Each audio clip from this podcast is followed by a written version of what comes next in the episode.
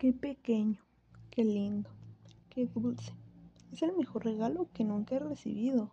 Será siempre mi mejor amigo. Le voy a querer muchísimo. Qué buenos propósitos. ¿Qué pasó para que nos hayamos olvidado de ellos? Pues que nuestro lindo regalo, nuestro perro, dejó de ser un cachorro pequeño y dulce, que ahora nos exige más tiempo.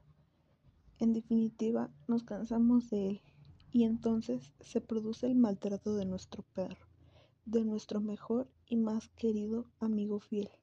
Bienvenidos a mi podcast. Ningún animal encuentra placer en el sufrimiento. Este es el episodio número uno y yo soy Sarai.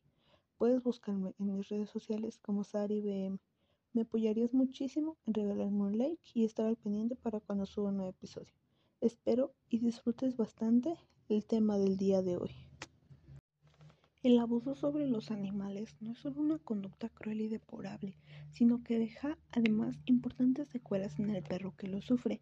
En caso de maltratos, la mascota precisa una reeducación específica que le ayude a confiar en su nuevo dueño y que éste mismo le proporcione la serenidad y la calidad de vida que todo perro merece.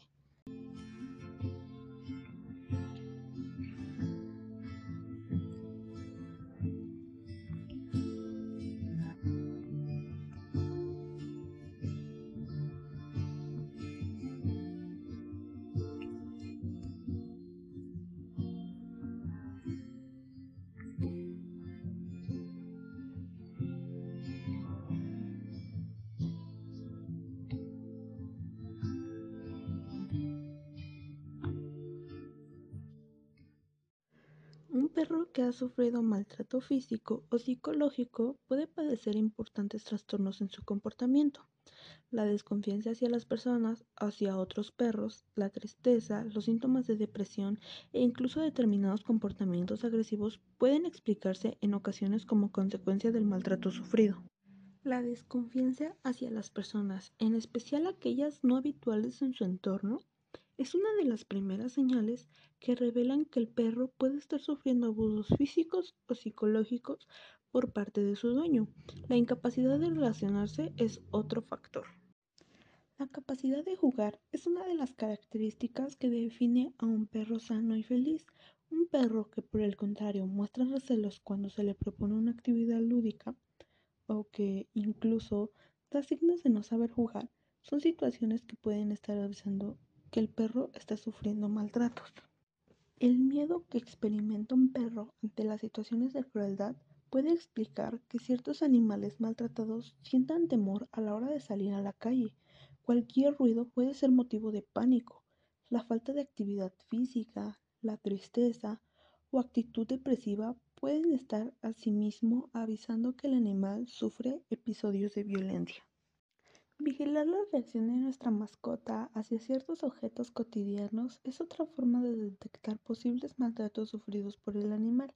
Un perro que huye despavorido, gruñe o se esconde ante utensilios de limpieza como una escoba o la fregadora, es probable que haya sido golpeado con un objeto similar en el pasado.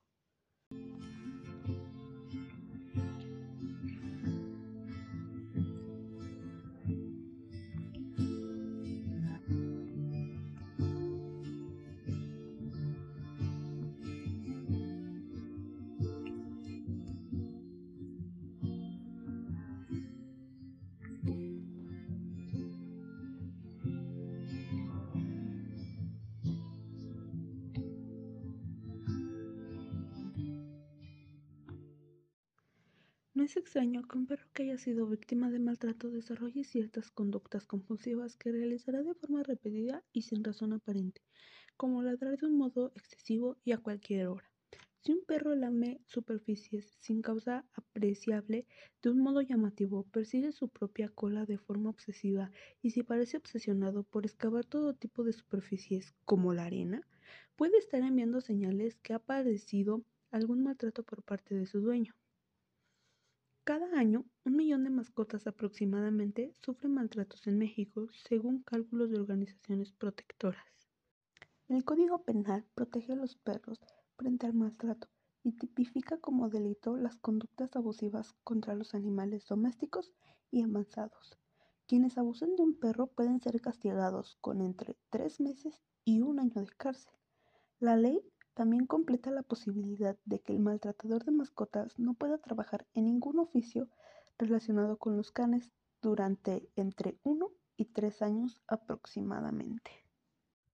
México ocupa el tercer lugar en maltrato animal. Además de los 18 millones de perros, solo 30% tienen dueño, mientras que el resto se encuentra en las calles. Tan solo en la Ciudad de México se sacrifican 9 de cada 10 canes que no fueron reclamados o adoptados.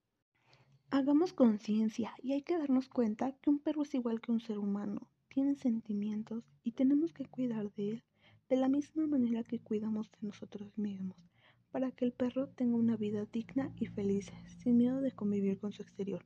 Yo soy Sarai y esto es Ningún animal encuentra placer en el sufrimiento. Hasta el próximo episodio.